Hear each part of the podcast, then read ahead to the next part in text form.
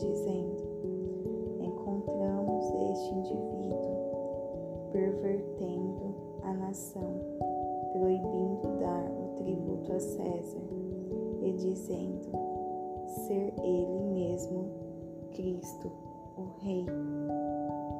E Pilatos perguntou-lhe, dizendo: És tu o Rei dos Judeus?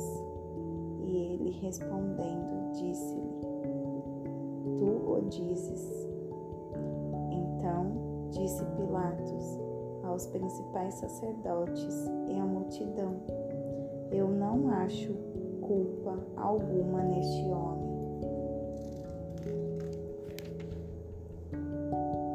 E eles, ainda mais violentos, disseram: Ele agita o povo, ensinando por toda a Judéia, começando pela Galiléia até este lugar. Quando Pilatos ouviu falar da Galiléia, ele perguntou se aquele homem era um galileu. E, assim que soube que ele pertencia à jurisdição de Herodes, ele enviou a Herodes, que também estava em Jerusalém naqueles dias. E Herodes, quando viu a Jesus, alegrou-se muito, porque ele desejava vê-lo há muito tempo, por ter ouvido muitas coisas dele e esperava ver algum milagre feito por ele. Então o interrogava com muitas palavras, mas ele nada lhe respondia. E os principais sacerdotes e os escribas estavam ali e o acusavam com veemência.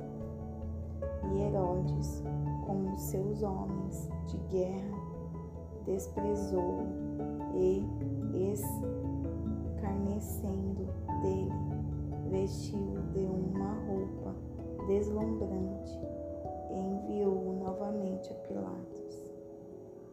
E no mesmo dia, Pilatos e Herodes se tornaram amigos, porque antes tinham uma inimizade entre eles.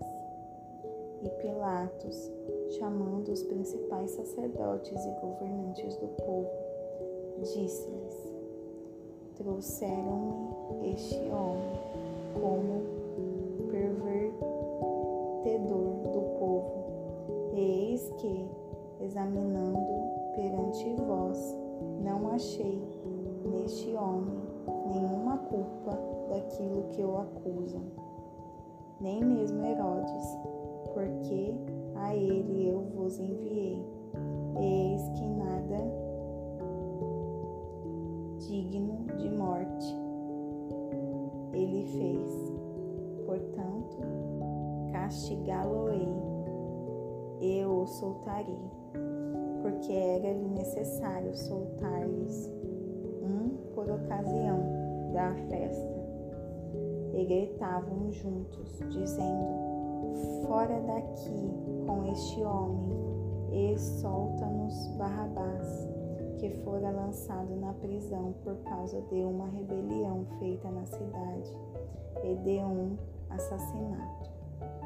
Novamente, pois, Pilatos falou, querendo soltar a Jesus, mas eles gritavam, dizendo: Crucificam, crucificam. E ele lhes disse pela terceira vez: Porque qual mal ele fez? Não achei nele culpa de morte, portanto, castigá-lo-ei e o soltarei. E eles insistiam em alta voz, querendo para que ele pudesse ser crucificado. E as suas vozes e as dos principais sacerdotes prevaleceram, e Pilatos deu sentença, que deveria ser como eles exigiam. E soltou-lhes o que fora lançado na prisão por uma rebelião e assassinato, que era o que eles desejavam, mas entregou a Jesus à vontade deles.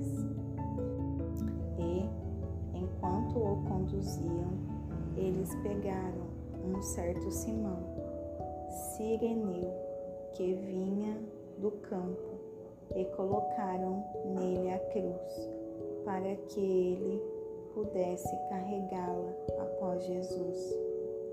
E seguiam uma grande multidão de povo e de mulheres que também pranteavam e lamentavam por ele.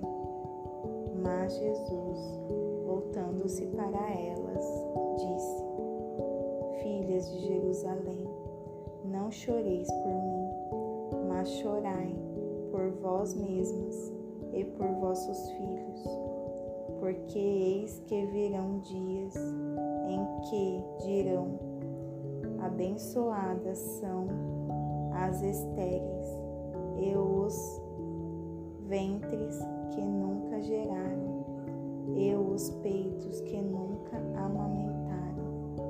Então eles começaram a dizer para os montes: caiam sobre nós e aos outeiros, cubram-nos, pois se eles fazem estas coisas em árvore verde, o que se fará no seco?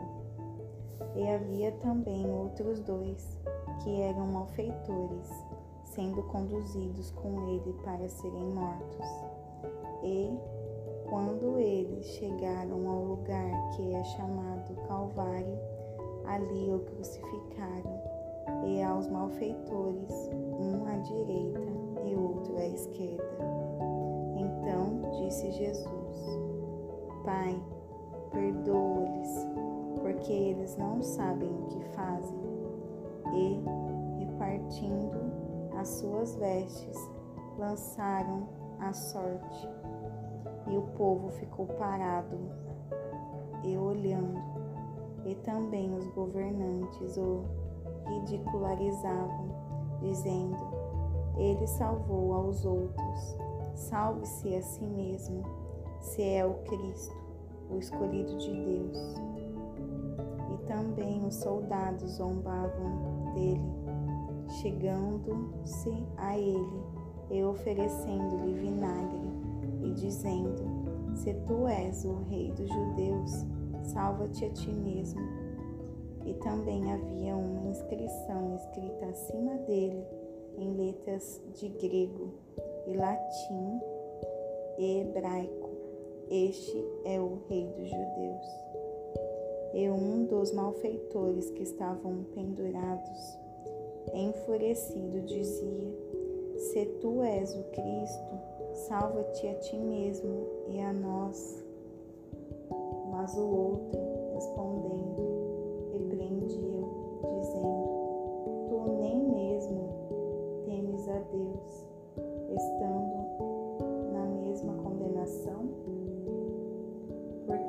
nós, em verdade, padecemos justamente, pois nós recebemos a devida recompensa dos nossos atos, mas este homem nada fez de errado.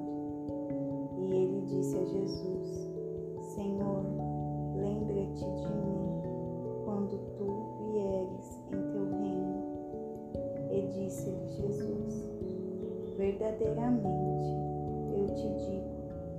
neste dia tu estarás comigo no paraíso.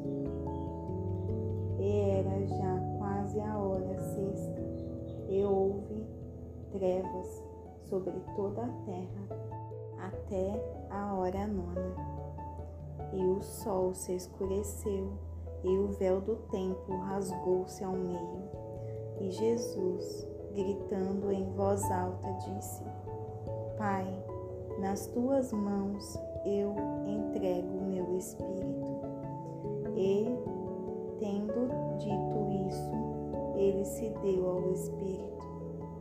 Ora, quando o centurião viu o que estava feito, ele glorificou a Deus, dizendo: Certamente este era um homem justo.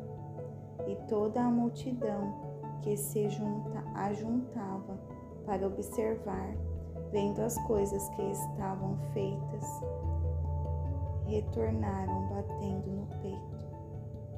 E todos os seus conhecidos e as mulheres que haviam seguido desde a Galileia estavam de longe vendo estas coisas.